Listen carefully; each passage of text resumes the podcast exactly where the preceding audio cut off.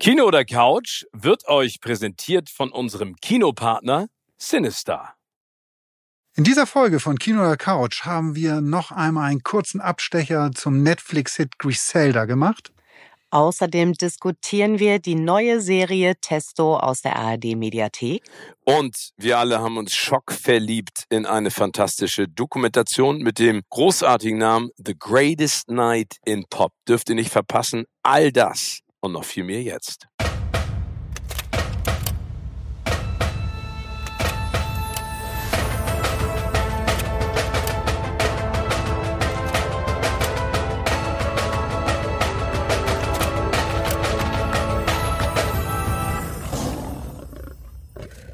Hallo und herzlich willkommen zu einer brandneuen Folge Kino oder Couch. Es war nicht ganz einfach, uns drei heute zusammenzukriegen, aber neben mir im Studio sitzt der größte Fan von Drogenkartellen. Hallo Tim. Hallo liebe Anja. Und uns zugeschaltet ist unser Mann zwischen Kölle und California, Steven. Oh, das klingt geil. Kölle und California klingt geil. Moin. California hätte ich eigentlich auch sagen können. California, genau, beim nächsten Mal. Genau. Tim, wir haben letzte Woche über Griselda gesprochen und wir haben fälschlicherweise behauptet, dass es einen Kinofilm dazu geben würde. Mit Jennifer Lopez, The Godmother. Genau. Und äh, wir sind von unseren Zuhörerinnen und Zuhörern eines Besseren belehrt worden, was ich äh, ja äh, toll finde, dass äh, die Leute so genau aufpassen, was wir denn da erzählen und uns im Zweifel zwar auch verbessern. Und The Godmother wird kein Kinofilm werden, sondern es wird eine HBO Produktion fürs Fernsehen, aber in Spielfilmlänge. Also nicht eine Serie. Und dasselbe Thema. Dasselbe Thema. Jennifer Lopez in der Rolle der Griselda. Und je länger ich darüber nachdenke, desto weniger macht das irgendwie Sinn für mich, dieses Projekt. Und das muss man auch mal kurz überlegen. Ich glaube, dass Jennifer Lopez richtig angepisst ist. Weil jetzt die gute, weil ja, weil die gute Sophia Vergara jetzt mit diesem Netflix-Projekt ihr einfach zuvor gekommen ist und diese Story jetzt auch so erzählt hat auf diese Weise. Und irgendwie tippelt sie jetzt die gute JLo hinterher. Also der Stoff ist ja nicht mehr neu. Ja, ich, ich glaube, das ist ja das große Problem. Irgendeine interessante Geschichte poppt irgendwo auf und dann wollen mehrere Leute das Gleiche machen. Und in diesem Fall waren die vielleicht mit Sofia Vergara einfach schneller als mit Jennifer Lopez, ne? Ich glaube, die müssen sich jetzt auch einiges überlegen, was sie nochmal anders machen wollen. Ne? Was wir ja letzte Woche auch sagten, ist, äh, die ganze Brutalität von Griselda Blanco wird gar nicht so extrem dargestellt, wie sie in Wirklichkeit war. Ich habe die Serie jetzt zu Ende geguckt. Ich finde, mhm. dass Folge 5 einem schon ein Glimps davon gibt, wie krass diese Frau drauf gewesen sein muss. Da dreht sie ja bei der Geburtstagsparty ihres Mannes komplett durch und will am liebsten direkt alle abknallen, verdächtigt jeden, dass er irgendwie ein Informant sein könnte und mit der Polizei zusammenarbeitet, ist die ganze Zeit auf Crack oder Koks oder beides. Es äh, gibt einem zumindest eine, eine kleine Ahnung davon, wie sie wirklich war. Aber Tim, du steckst da noch mehr drin in ihrer Geschichte. Ne? Ja, ich habe das ja letzte Woche schon erzählt, irgendwie, wie, äh, wie brutal Griselda war. 200 Menschen getöteten, groß, also äh, töten lassen. Großteil davon hat sie selbst um die Ecke gebracht. Äh, sie hat selbst davor nicht zurückgeschreckt, Kinder ermorden zu lassen. Und, ähm, ja, und das sagte aber ich alles darüber aus, wie man drauf sein muss. Aber wir haben ja letzte Woche darüber gesprochen, dass euch die Brutalität in der Serie fehlt. Ist denn jetzt, wo ihr sie beide zu Ende geguckt habt, äh, ist es ein versöhnliches Ende und sagt ihr, das ist eine geile Serie oder sagt ihr, ja, also Jennifer Lopez soll es besser machen, ähm, brutaler, mieser, sie schrecklicher darstellen, weil ihr, ihr ja auch kritisiert hattet, dass sie nicht so aussieht, wie sie eigentlich aussah. Wobei sie schon auch versucht haben, sie so ein bisschen auf hässlich zu trimmen, ne? Das sieht man schon. Aber mir hat nicht Brutalität gefehlt in der Serie. Mir hat so ein bisschen die Verwandlung von ihr gefehlt, beziehungsweise die Serienmacher haben ja angefangen, sie eigentlich so als emanzipierte Frau darzustellen, die so ihr Female Business aus, äh, aufzieht und eben auch anderen Leuten hilft, so ihren Peinigern zu entkommen. Und dann wird sie aber ja gegen Ende halt einfach voll die krasse drogenabhängige, brutale Person. Und mir fehlt so der, also man kann ihr nicht so folgen, von wann sie als eigentlich so emanzipierte, ja noch coole Person, man ist ja am Anfang noch voll bei ihr, zu diesem brutalen Monster wird. Das ist irgendwie so plötzlich und man ist da jetzt nicht so in der, Charakterzeichnung so dabei. Da hat mir so ein bisschen Tiefe gefehlt. Mein Problem ist eher, also, oder lass, lass es mich anders ausdrücken. Ich habe mich bei dieser Serie sehr gut unterhalten gefühlt. Punkt. Aber die Serie kann und hat nicht den Anspruch darauf, realitätsgetreu oder nah zu sein oder nah an dem Original dran zu sein, weil das ist sie einfach nicht. Und dann am Ende muss man schon hinterfragen oder die, die Produzenten und auch eine Sofia Vergara hinterfragen, hey, ihr stellt hier ein Monster, in einer sehr netten Art und Weise da. Also eine Frau, die ein Monster war, äh, kommt bei euch eigentlich so ein bisschen sogar fast als Heldin weg. Auch, da hat Anja völlig recht, ist am Ende der Serie dann schon kippt und, und äh, diese Person auch ein bisschen andere Facetten und üble Seiten von sich zeigt. Trotzdem ähm, ist man, glaube ich, weit davon entfernt, wie diese Person im, in Wirklichkeit war. Ja, ich meine, die Frage ist ja immer, was willst du mit so einer Serie machen? Willst du das Leben eins zu eins darstellen? Willst du Interesse auf eine Figur haben, von der ich noch nie was gehört habe? Also ich weiß nicht, Anja kannte sie ja, glaube ich, auch nicht. Ich glaube, die, die, der Einzige, der wusste, wer sie war, bist du. Und dann denke ich immer, es ist eine Diskussion von kreativer Freiheit. Das ist ja, finde ich, auch ganz häufig mein, mein Problem mit diesen ganzen Kritikern, die dann da draußen, also wir haben ja schon mal über das Biopic Michael Jackson gesprochen, ne? Ja. Äh, da ist ja die große Frage, wie stellt sie ihn dar? Stellt sie ihn als einen der größten Musiker aller Zeiten dar oder zeigst du eben auch auf der anderen Seite das, was er alles Schlimmes gemacht hat oder wie krank er war oder was, das ist ja bei, bei Biopics, ob das ein Film ist oder eine Serie, immer diese Krux und äh, entweder ist es zu positiv oder ist es zu negativ oder ist es zu real. Und ich glaube, dass Sophia Vergara einfach gesagt hat, ich möchte mal raus aus meiner klassischen Rolle finde die Geschichte einfach mega und spring da jetzt mal rein und versuche das dann so ein bisschen, ich sag mal, familienkompatibler kann man es ja nicht nennen, weil es ja immer noch ziemlich brutal. Ne? Also da fließt ja immer noch extrem viel Blut, es wird geschossen, es geht um Koks. Also ähm, ich, am Ende ist für mich entscheidend, ist es gut gemacht. Ne? Tauche ich ein in die Serie, packen mich die Charaktere, ist es spannend erzählt und da stimme ich euch total zu. Ich finde es okay erzählt. Na, also, ich musste, also ich muss dir in einem Punkt widersprechen. Ja, ich bin auch dabei, es muss gut erzählt sein, ich muss Spaß dabei haben und so weiter und so fort. Aber von einem guten Biopic oder einer guten Biopic-Serie erwarte ich am Ende, dass sie mir diese Person so realität oder so nah wie möglich vorstellt, wie sie in Wirklichkeit war. Und da gibt es ja sehr, sehr gute Beispiele. Nehmen wir Walk the Line über das Leben von Johnny Cash, die schon ähm, diesen Mann gezeigt hat mit all seiner, mit seiner Großartigkeit und dem Genie, was der hatte, aber auch mit seinen Dämonen und den Abgründen, die dieser Mann mit sich rumgetragen hat. Und das ist irgendwie ja das, das Spannende an, an diesen Personen, dass sie facettenreich sind, dass sie, wie gesagt, unterschiedliche Seiten noch haben. Und das ist eigentlich immer mein Anspruch an, an so eine Serie oder an einen Film, dass mir am Ende ein Bild von dieser Person, die es wirklich gegeben hat, gezeichnet wird, was nah an der Realität dran ist. Aber ich finde, dein Einwand ist total berechtigt, Steven. Ne? Wie, die Frage, die man sich im Vorfeld stellen muss, ist, wie will man eine Person darstellen? Und da habe ich das Gefühl, da konnten sie sich bei Griselda Blanco nicht, nicht so richtig entscheiden. Und da steigen sie ein, eigentlich, dass sie so eigentlich eine Art Powerfrau äh, zeigen möchten, die eben cooles Business aufzieht und sich emanzipiert konzipiert und dann haben sie aber gedacht, oh Gott, ja, das ist aber zu weit weg irgendwie von der Originalperson und dann müssen wir irgendwie nochmal die Kurve äh, kriegen und die haben sie so ein bisschen geschnitten, würde ich sagen. Aber, aber dann lasst uns doch mal die wenn ja, ich noch nee, ganz kurz weiter. sagen darf, ich finde, dass ähm, die Nebendarsteller total interessant sind. Ich mochte diese Polizistin total gerne, die ihr ja so ein bisschen gegenübergestellt ist, auf der mhm. guten Seite der Macht sozusagen. Das fand ich eine spannende Geschichte. Ich mochte auch äh, den Ehemann von Griselda Blanco total gern, fand den super nachvollziehbar und halt auch sympathisch, obwohl er ein Killer ist.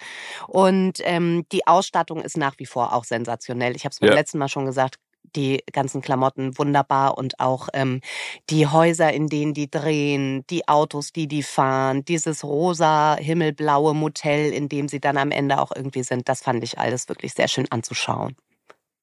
Aber dann lasst uns doch gemeinsam mal die Kurve kriegen zu, von Griselda zu einem weiteren Thema, weil ihr habt da ja auch etwas, worüber ihr sehr, sehr gerne sprechen wolltet. Genau. Ja, Anja, willst du, willst du loslegen, Anja? Ich fange gerne an. Wir hatten uns ähm, als Thema für heute vorgenommen Testo. Das ist eine ganz neue Serie von äh, Kida Koda Ramadan. Die läuft in der ARD Mediathek. Und kurz gesagt geht es um fünf Kriminelle, die im offenen Vollzug in der JVA Moabit sind und von dort aus einen Banküberfall begehen, der dann gehörig schief geht. Ja, Ja. das ist, genau, das ist die, die Story. Mehr wollen wir, glaube ich, auch nicht dazu erzählen, um, glaube ich, weil wir sonst zu viel spoilern. Vielleicht einmal von mir vorab. Eigentlich, also seit vier Blocks, da habe ich kurz mal eine Frage zwischendurch. Heißt die Serie eigentlich vier Blocks oder sagt man four Blocks? Four Blocks. Warum? Die spielt, Warum in, nicht? die spielt in Berlin. Also ich habe letztens auch vier Blocks gesagt, da bin ich ganz böse von einem Bekannten dafür angegangen worden. Hey, Alter, das heißt vier Blocks und nicht vier Blocks. Wieso? Es spielt in Berlin. Was hat doch nichts mit den Engländern, Amerikanern eine sonst noch was. internationale, äh, eine internationale Stadt und du kannst ja auch genauso Blocks sagen wie Blo Blocks. Du sagst, we speak Äh, German. Ja, Sido ist doch auch mein Block. Naja, also ich würde, bleib bei vier Blocks. Ist egal. Nur damit das, wir können das nicht hier endgültig, endgültig aufklären, wie es in Wirklichkeit heißt. Ähm, nein, aber was genau, was ich sagen wollte. Seit vier Blocks bin ich ein großer Fan von Kida Ramadan. Also äh, ich glaube, da sind wir uns auch alle einig, was diese Serie ähm, mit dem deutschen Film, Fernsehen, wie auch immer gemacht hat und was für Türen die geöffnet hat und was, ja, ähm, was für ein geniales Ding die da einfach hingelegt haben. Das Problem für den guten Kida ist aber, glaube ich, dass er sich seit diesem Riesenerfolg natürlich immer, immer mit vier Blocks messen muss oder der Leistung und der Story und allem drum und dran immer messen muss. Und da ist die Latte natürlich irre, irre hoch. Und er hat ja äh, vor gar nicht so langer Zeit kam ja Asbest äh, raus, lief zuerst auch in der ARD-Mediathek, ist jetzt mittlerweile bei Netflix auch zu gucken und auch, glaube ich, relativ erfolgreich.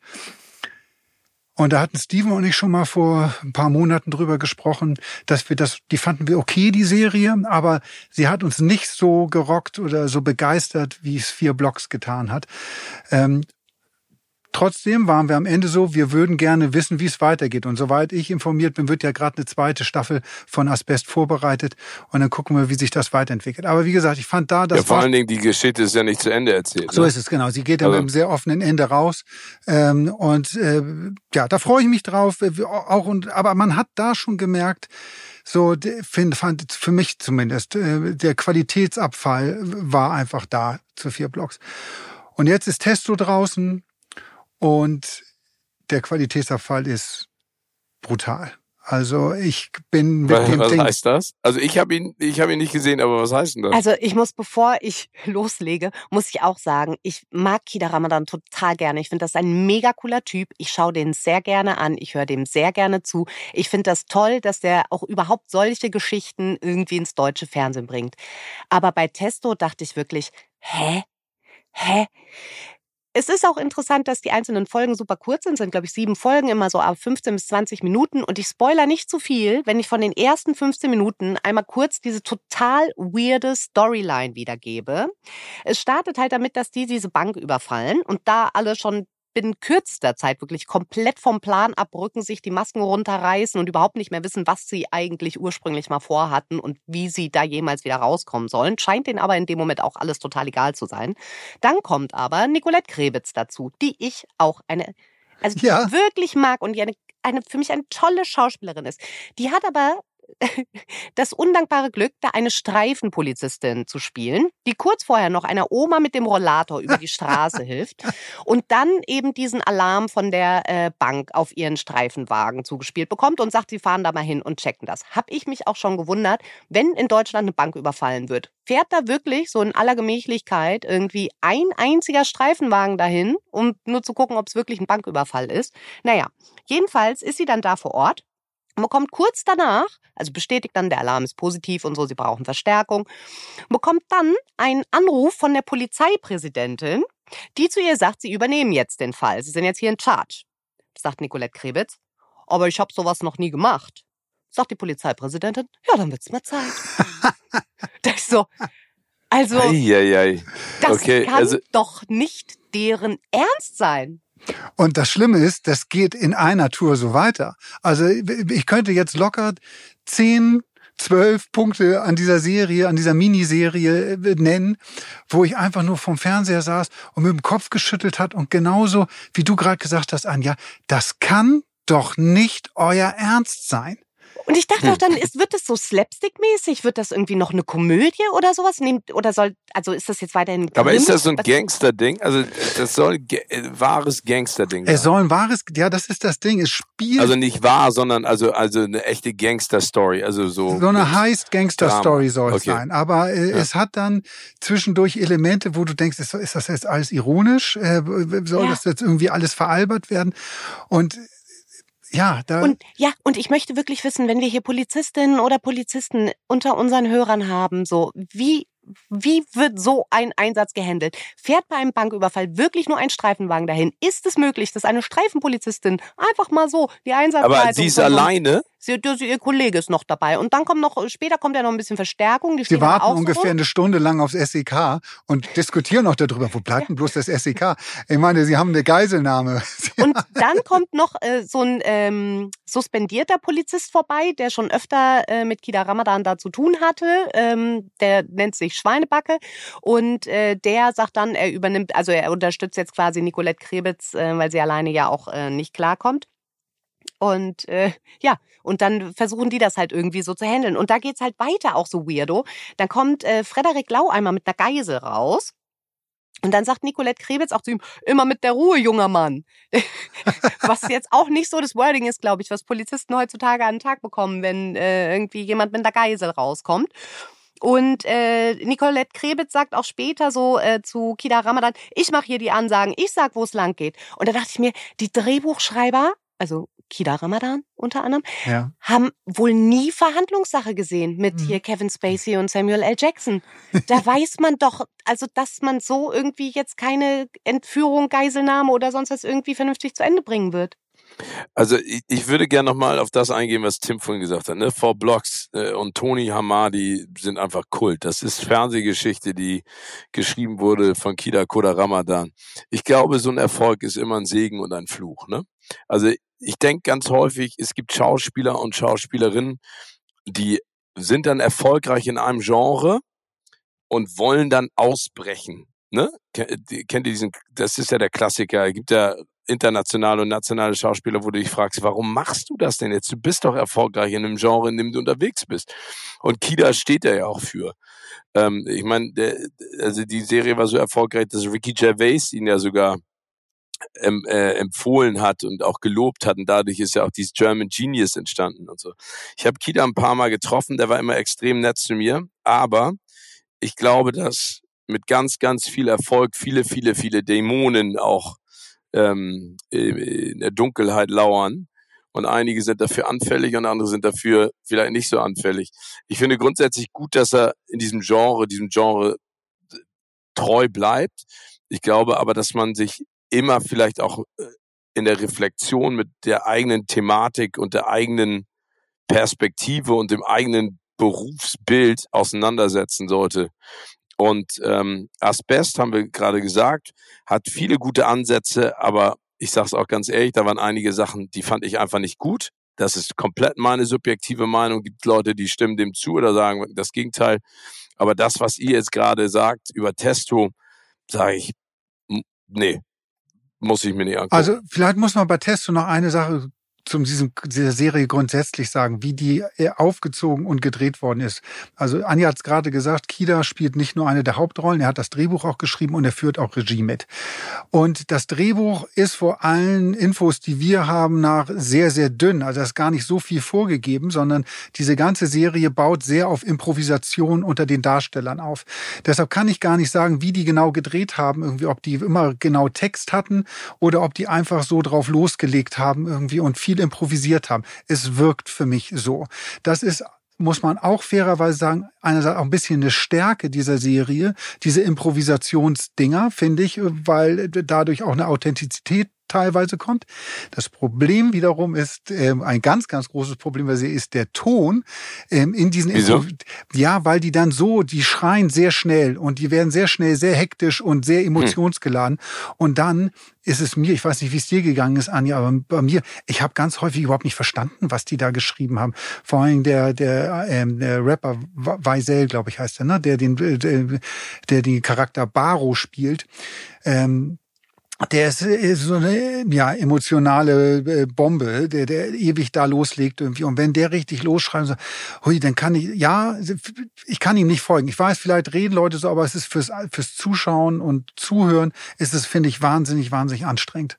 Ja, du hast gerade gesagt, Authentizität. Ich finde, das ist irgendwie was, was mir total fehlt. Irgendwie. Ich finde, äh, also selbst wenn es improvisiert ist, dass es so gaga und Banane ist und dass auch die, die Reaktion, auch wie die sich vielleicht in ihre Rollen reingefügt haben oder was sie dann irgendwie für spontane Ideen da hatten, finde, dass äh, ich den einfach nicht folgen kann. Aber Steven, vielleicht, das ist so lustig, weil du es noch nicht gesehen hast. Mal, ich, es gibt so und ohne jetzt was zu spoilern, so mhm. ein, eine Passage in der Serie, die Gangster sind halt in der Bank, die Polizei ist davor und dann gibt es immer Begegnung vor der Bank. Also dann holt der Charakter, den ähm, hier äh, Kida spielt, lässt dann mit dem Taxi seinen Sohn zur Bank bringen, weil der Sohn mhm. bei ihm angerufen hat auf dem Handy gesagt hat, Papa, wir wollen doch Fußball spielen. Ja, dann äh, komm mal hierher. Dann lässt, dann kommt er zur Bank gefahren, der Sohn, und dann kommt Kida raus und er spielt dann vor den Augen der Polizei vor der Bank ein bisschen Fußball mit dem Sohn, weil und die Polizei greift nicht an.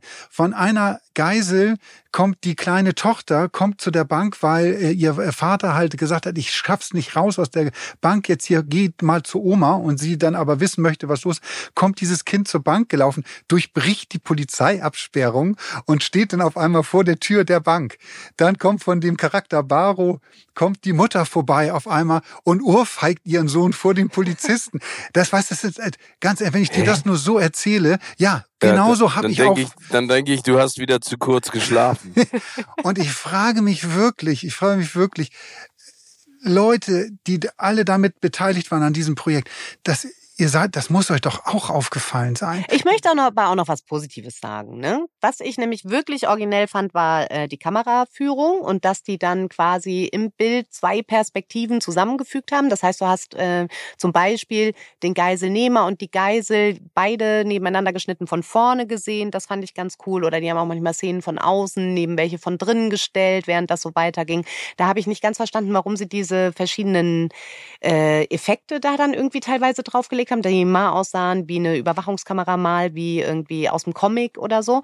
Aber das fand ich originell. Das hat äh, Spaß gemacht, dazu zu gucken. Und generell ist es auch wirklich sehr kurzweilig. Also ja gut, die Folgen okay. sind nur in der Regel 15 Minuten lang. Ja, so, äh, aber die vergehen sehr schnell, diese 15 Minuten. Ja, aber auch das, wie gesagt, die, die Erzählweise habe ich auch nicht ganz verstanden. Warum jetzt diese 15 Minuten Folgen? Ist das ein Zugeständnis an TikTok-Publikum, dass die Aufmerksamkeitsspanne nicht so lang... Ich, ich weiß es nicht. Ich, ich, aber gut, das muss man uns in Ruhe einer mal der beteiligten Person vielleicht erklären. Die Storyline ist leider einfach Hanebüchen. Ja. Unser Fazit zu Testo, um es mit Otto zu sagen, gute Idee, so ein Scheiß. Wie er das damals in diesem Film mit dem Hausmeister immer hatte. Und am Ende kommt ja aber irgendwann vielleicht der Turning Point mit so ein Scheiß, gute Idee. Mal gucken. Schauen wir mal. Was auf jeden Fall eine großartige Idee gewesen ist, ist eine Dokumentation rauszubringen, die den fantastischen Titel trägt The Greatest Night in Pop. Oh ja, und, oh ja. Äh, zwar geht es in dieser Dokumentation, die jetzt ganz frisch zu bewundern ist beim Netflix, um die Entstehungsgeschichte von, glaube ich, einem der größten Hits der letzten 50 Jahre, und zwar ist das We Are the World. Ähm, aber nicht nur, glaube ich, aufgrund der Lyrics und der, sag ich mal, Motivation, die dahinter steckt, diesen Song überhaupt aufzunehmen, sondern vor allen Dingen, weil da die größten Sängerinnen und Sänger der 80er, also kannst ja eigentlich sagen, 60er, 70er, 80er, 9, nee, 90er geht ja nicht, aber 60er, 70er, 80er Jahre dabei war. So ist es, genau. Und ich, ich oute mich jetzt. Obwohl dieser Song ja von vielen renommierten Musikkritikern gnadenlos zerrissen worden ist und als Pepsi-Werbejingle und als was man das alles bezeichnet hat. We Are the World ist immer noch, war immer und ist immer noch mein Lieblings-Karaoke-Lied. Und singst du den dann alleine? Zur Not, du singst ihn wirklich. Zur Not auch alleine. Aber das ist das Tolle. Deshalb, vielleicht ist es deshalb auch so ein bisschen mein Lieblingskaraoke-Lied, weil wenn das losgeht, es immer Menschen um mich herum gibt, die sich berufen fühlen, mich auf der Bühne zu, äh, mich zu, zu begleiten und äh, mit auf die Bühne stürmen und mit einstimmen. Und ähm, dementsprechend bin ich dann nie ganz lange alleine. Aber zur Not würde ich den auch alleine singen. Ich finde, es ist ein, ich liebe diese, ich liebe We Are the World und ich liebe diese Doku. Und äh, toll, Steven, dass du das angesprochen hast. Äh, ich danke euch, dass wir heute darüber sprechen können, weil lange, lange, lange hat mir nichts mehr im Fernsehen so viel Spaß gemacht, wie sich das Ding anzugucken. Finde ich auch. Es ist wirklich herrlich. Um es nochmal kurz äh, unseren HörerInnen zu erklären, es geht äh, um die Aufzeichnung des Songs und die wurde in einer Nacht gemacht. Und mit Nacht meinen wir wirklich Nacht. Es ging nämlich los mit den American Music Awards, die Lionel Richie damals äh, moderiert hat. Und im Zuge dessen haben sie diese ganzen Megastars zusammengetrommelt und nach der Preisverleihung der American Music Awards noch in ein Tonstudio verfrachtet, wo sie eben die ganze Nacht durch gemeinsam We Are the World aufgenommen haben. Und was mir wirklich überhaupt nicht bewusst war, dass sie haben äh, Kameraleute, die auch umsonst das gemacht haben, weil es war ja ein Charity-Projekt, also die noch nicht mal Kohle dafür bekommen haben, aber die ganze Zeit dachten, sie würden Kohle dafür kriegen und erst am Ende es geschnallt haben, ich habe die ganze Nacht umsonst gearbeitet. Ähm, sie hatten Kameraleute dabei und die haben das alles dokumentiert. Das war mir gar nicht bewusst. Mir waren beim Gucken dieser, dieser Doku so viele Sachen, wo ich gedacht habe, wow, das wusste ich nicht. Ich wusste ernsthaft nicht, dass Lionel Richie diesen Song zusammen mit Michael Jackson geschrieben hat. Also Vielleicht auch nochmal, um für alle Leute, die es noch nicht gesehen haben, das einzuordnen. Man sieht viele Doku-Aufnahmen von damals, von der, äh, aus dieser Nacht, aber die haben auch die ganzen Stars, jedenfalls die zum Glück jetzt noch am Leben sind, sind leider nicht mehr alle, haben sie nochmal ins Studio geholt und haben Interviewsequenzen mit denen gedreht, wo die halt über diese Nacht auch nochmal äh, erzählen, wie sie sich dabei gefühlt haben, was Besonderes dabei vorgefallen ist. Und Lionel Richie, ähm, der sich optisch, muss man sagen, mittlerweile OP-technisch echt Michael Jackson annähert, ähm, erzählt so viele wunderbare Geschichten. Ähm, äh, für ja, so viele Details, ne? Irre. Diese Geschichte mit der mit der Schlange, als er bei Michael Jackson irgendwie sitzt, die ihn anfaucht und er das irgendwie. Also ich glaube, man muss zwei Sachen dazu noch mal sagen. Ne? Ähm, da spielen Leute äh, oder singen Leute, ähm, äh, also äh, Harry Belafonte ist dabei, Bruce Springsteen, Michael Jackson, äh, Diana Ross, äh, Lionel Richie, ähm, äh, Huey Lewis, Cindy Lauper, Huey Lewis, Kenny Loggins. Genau, also ja genau, also da, das sind das sind Stars, muss man dazu natürlich auch sagen, der 70er, äh, der 60er, 70er, 80er Jahre. Ne? Äh, viele jüngere Menschen, die uns jetzt vielleicht zuhören, haben einige von diesen Namen noch nie gehört äh, und werden sie vielleicht auch leider nicht hören, weil sie, ähm, weil es ja genügend Musik gibt momentan, die man sich, ähm, die man äh, sich downloaden kann. Aber ich glaube, um in der Verhältnismäßigkeit das mal klarzustellen, das wäre so, als wenn Lady Gaga, Shania Twain, Jay Z, Beyoncé, ähm, keine Ahnung, Coldplay, äh, also die größten Stars der jetzigen BTS, ähm, wenn die alle sich an einem Abend treffen und gemeinschaftlich einen Song aufnehmen. Also in der Dimension, ne? Und, und das ist, also was ich so geil finde an dieser Doku, ist, wie Lionel Richie das auch ähm, äh, umschreibt, ne? Dieses Schild, das er oben über die Studiotür klebt mit äh, ähm, äh, so nach dem Motto, check lass dein ego at the door. Genau, ja, lass dein check, Ego an der Tür. Genau, lass dein e-, Ego an der Tür raus und dass dann einer der Sänger geht, weil dann Stevie Wonder irgendwie anfängt, dass er da noch eine Botschaft mit reinpacken will und dann einfach anfängt zu singen und alle anderen das doof finden. Cindy Lauper weiß auch nicht genau, was er da überhaupt singt. Diese Diskussion und du siehst auf einmal, sind ja alle Stars, um die sich normalerweise äh, die Erde dreht. Und jetzt müssen sie auf einmal etwas gemeinschaftlich auf die Beine stellen. Und du siehst sofort diesen Knackpunkt und vor allen Dingen, wie Lionel Richie als Feuerwehrmann da versucht, jeden kleinen Brandherd zu löschen und immer irgendwie die Richtung vorgibt. Das Ganze produziert vom Überproduzenten Quincy Jones. Es ist echt geil. Also ich kann es auch Leuten empfehlen, die diese Musik vielleicht nicht hören. Ne? Also Born in the USA, ich meine das Album Thriller. Ähm, es gibt so geile Songs aus dieser Zeit. Und wenn ihr einfach mal sehen wollt, wie das diese Dynamik untereinander und wie die die zusammengebracht haben. Und Anja, du hast ja gesagt, eine ganze Nacht, eine ganze Nacht. Dann bestellen die sich am Ende Pizza und Burger und es ist einfach geil. Es ist so rührend, ne? Und man muss auch den Song gar nicht äh, gut finden, um diese Doku durchzustehen. Weil, wie du gerade gesagt hast, Steven, es einfach so niedlich ist, diesen ganzen Megastars dabei zuzusehen, wie sie erst alle da irgendwie so reingeschifft werden. So vom Studio ist auch schon so Presseauflauf, weil die so ein bisschen was, äh, bisschen Wind gekriegt haben, äh, dass da was gehen könnte. Und dann kommt ein Megastar nach dem anderen da rein. Dann stehen erstmal alle so ein bisschen unsicher rum. Dann geht's äh, an die Arbeit. Dann äh, kommt kurz kurzen Moment, in dem jeder denkt, er könnte jetzt noch mal seine persönliche Note hier reinbringen und es wird so der totale Hühnerhaufen. Und dann werden die aber alle wieder so entzückend eingenordet und ziehen so an einem Strang. Und was ich auch so bemerkenswert fand, ist überhaupt die Ausgangsidee für den Song, dass damals so dieses, ich sag mal, globalisierte Denken, dass man so auch irgendwie auf andere Kontinente guckt, was da abgeht, noch gar nicht so selbstverständlich war, wie es das heute ist. Und dass es in ähm, Afrika eben eine wahnsinnige Hungersnot gab, der sehr, sehr viele Millionen Menschen und vor allen Dingen Kinder zum Opfer gefallen sind. Und dass diese Stars davon so aufgerüttelt wurden, und gesagt haben, sie müssen irgendwas machen. Sie brauchen eine Charity-Aktion, um da ähm, Geld für zu sammeln. Und ein halbes Jahr vorher, glaube ich, oder nicht immer so lange her irgendwie, aber um die Weihnachtszeit kam ja davor ähm, Band Aid raus mit äh, genau. Do They Know It's Von Christmas. Bob Geldof. Genau, und Bob Geldof kommt ja auch mit ähm, in das Studio und schwingt äh, vor der Aufzeichnung auch nochmal wirklich eine emotionale Rede, die auch diese ganzen Stars nach dieser glamourösen, exaltierten Preisverleihung wirklich runterbringt, so auf den Boden der Tatsachen. Und, ne? und die dann halt wissen, worum es jetzt hier halt wirklich geht. Aber auch so lustig zu sehen, dass die, die Produzenten und Macher im Vorfeld schon wussten, wer sind unsere Troublemaker, wer sind die, die Musikerinnen und Musiker irgendwie, die irgendwie für Ärger sorgen.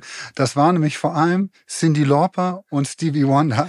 Ja, und genauso ist es dann auch gekommen. Cindy Lauper wollte zwei Stunden vor Aufnahme auf einmal nicht mehr mitsingen, weil ihr Freund den Song nicht gut fand. Ja, das muss man sich mal reinziehen. Und Stevie Wonder hat dann verlangt während der Aufnahmen, dass man einige Zeilen in Swahili aufnimmt und aufsingt. Das ist, meinte ich ja gerade. Genau, das ist der Moment, wo Waylon Jennings dann total genervt das Studio verlässt. Und wie sie dann Stevie Wonder alle, weil keiner wollte das, Stevie Wonder dann in Ruhe erklärt haben, dass man in Äthiopien, und darum ging es ja, es ging ja vor allem um Hilfe für Äthiopien, in Äthiopien kein Swahili spricht. Aber Stevie Wonder ist eh der coolste, weil ja Lionel Richie und äh, Michael Jackson eigentlich den Song auch mit ihm zusammenschreiben wollen und ihn über Wochen versuchen anzurufen. Und er geht einfach nicht ans Telefon und er antwortet nicht auf irgendwie Nachrichten auf dem Anrufbeantworter und dann kommt er im Abend ins Studio rein und sagt so, hey, coole Sache, warum habt ihr mich denn nicht angerufen? Ich hätte gerne mitgeschrieben. ja, haben wir doch. Aber ich habe auch... Ja, genau, und das muss man dazu ja auch sagen, ne? das kommt ja auch nochmal raus, das sagen die ganzen Damen, die da ja auch... Ähm, das ist ja auch so spannend. In einer heutigen Welt, wo du E-Mail schreiben kannst und Mobiltelefon hast, äh, musst du da mit dem Festnetz anrufen und zusätzlich am Ende äh, per FedEx äh, Kassetten verschicken, in denen die Lyrics auch drin sind, ohne dass du bekannt gibst, in welchem äh, Studio das Ganze aufgenommen wird. Also es ist, es ist wirklich irre. irre. Ich musste noch einmal wirklich bei dem Ding auch, war einer, der stach für mich nochmal so heraus, weil ich den vor Urzeiten auch mal interviewt hatte. Äh, mittlerweile lebt er leider nicht mehr, Al Jarreau. Also für alle von unseren Zuhörerinnen und Zuhörern, die den nicht kennen, hört euch Ed Road äh, Sachen bei Spotify und Co. oder wie auch immer an. Äh, ein, wirklich einer der größten Sänger, die es hier auf diesem Planeten gegeben hat. Und ich hatte vor Urzeiten ein Interview mit El Jerome, mit einem Kollegen von der Süddeutschen Zeitung zusammen. Und nach diesem Interview, er war, also er war während dieses Interviews total schräg drauf, lachte, gackerte die ganze Zeit. Und nach dem Interview saß ich mit dem Kollegen von Süddeutschen zusammen und wir haben beide, ey, der war voll, ne? Der hatte auch eine richtige Fahne. Ähm, konnten wir aber nicht verifizieren, dann ob es wirklich so gewesen ist. El Giro hat bei den Aufnahmen zu We Are the World sich eine Flasche Wein nach der nächsten reingedreht, immer in den Pausen und war dann ja, als sein Part, sein Solo-Part zum Einsehen kommt, ist er halt so stramm schon, dass er nicht mehr die richtigen Töne trifft. Großartig. Ja, also eine wirklich, wirklich, wirklich tolle Doku. Also das ist vor allen Dingen, wie vorausschauend, dass die da auch die Kameras haben laufen lassen, weil das ist ja Musikgeschichte, ne? Also da, ich, das haben die sicherlich alle geahnt in der Sekunde, dass sie da gesagt haben, ey Leute, ähm, äh, wie, egal was hier passiert, und das war ja vielleicht auch an der einen oder anderen Stelle wirklich zum Scheitern verurteilt, also da, wer dann kommt, vor allen Dingen, Anja hat es ja gesagt, nach den American Music Awards, wo die Stars eigentlich grundsätzlich nicht unbedingt Bock haben, da hinzukommen. Und warum das äh, bei den American Music Awards gewesen ist, haben sie gesagt, weil das die größte Show für die amerikanischen Superstars war und das der einzige Termin gewesen ist, an dem sehr wahrscheinlich die meisten auch ähm, in in, äh, in Los Angeles verweilen. Ne? Dann gibt's ja die Geschichte mit Prince, ohne zu viel vorwegzugreifen. Diane Warwick kommt ja auch noch angeflogen. Bruce Springsteen ist auf Welttournee. Also es ist echt mega. Ey, schaut euch das Ding an. Danach werdet ihr nochmal alle Alben durchhören und sagen, cool. Ich wäre gerne an dem Tag Mäuschen gewesen oder Kameramann oder ich hätte einfach nur die Scheiben gewischt oder was weiß ich, ist mir völlig egal. Pizza gebracht. Stell dir mal vor, du bringst eine Pizza in diesen Raum rein. Wäre ja nicht passiert, aber wäre das geil gewesen oder wäre es geil gewesen? Und es macht einfach so gute Laune, ne? So es ist, ist so eine ja. richtig schöne Feelgood-Dokumentation. Gerade wenn es draußen grau und nass ist, ist das genau das Richtige, was man sich reinziehen kann. Und ich habe eine Bitte. Jeder erfolgreiche und auch die unerfolgreichen Podcasts haben ja mittlerweile eine Playlist, eine eigene. Und ich würde, können wir nicht auch eine Kino- oder Couch-Playlist eröffnen, wo natürlich nur Songs reingestellt werden, die irgendwas mit Film, Serien oder irgendwie so ja, in Verbindung stehen. Wenn wir das machen, dann würde ich gerne als ersten Song We Are the World auf diese Playlist packen. Bekommst du. Ja, das ist doch eine geile, das ist doch eine geile Idee. Wir machen eine Playlist. Wir bringen einfach, du sagst We Are the World, geht auf die Kino- oder Couch Playlist und Anja und ich überlegen uns für die nächste Folge einfach mal, welchen Song wir da gerne raufpacken würden. Und wir können ja auch unsere Hörerinnen und Hörer mal fragen, äh, die können das ja auch in die Kommentare schreiben, ähm, welchen Song Sie sehen, der sozusagen Kino oder Couch repräsentiert. Das finde ich eine geile, ja, finde ich eine geile Idee. Also muss man irgendwie Zusammenhang mit Kino, ne? Ähm, und, ähm, und da gibt's ja in alle, Möglichkeiten, alle, alle Möglichkeiten. Sehr cool. Dann machen wir das. Super. Guti. Dann. Ihr beiden Hübschen. Ja, da bin ich sehr gespannt, liebe Anja, lieber Steven, was ihr draufpackt. Bei Steven habe ich schon so eine Vermutung. Ich habe da so eine Vermutung. Es geht ab in die 80er, 90er Glam-Rock-Szene. Aber mal gucken. Ähm, ihr werdet mich und die Zuhörerin sicherlich überraschen mit ganz besonderen Songs. Dürfen wir das eigentlich völlig frei machen? Also unabhängig von Neuerscheinungen. Es kann auch ja, ein logisch. Soundtrack von einem Film sein, der schon längst draußen war. Natürlich, natürlich. Aber es muss eine kleine Story dazu geben und die Verbindung. Ja. Das wird kein Problem sein. Gut, dann sind wir alle gespannt. Und ihr hoffentlich auch. Ich werde dann mal meine Bon Jovi-Alben durchforsten. du musst erst mal rausfinden, in welchem Film Bon Jovi die Musik drin war. Ach, das Aber das war doch. bestimmt doch in dem einen oder anderen. Runaway, ja. she a little runaway. runaway. Ja gut, dann gehe ich jetzt mal in den Keller und pack die Platten aus, ihr Lieben. Und wir hören uns nächste Woche wieder. Bis nächste Woche. Bis nächste Woche. Macht's gut. Ich freue mich drauf. Tschüss. Tschüss. Tschüss. Tschüss.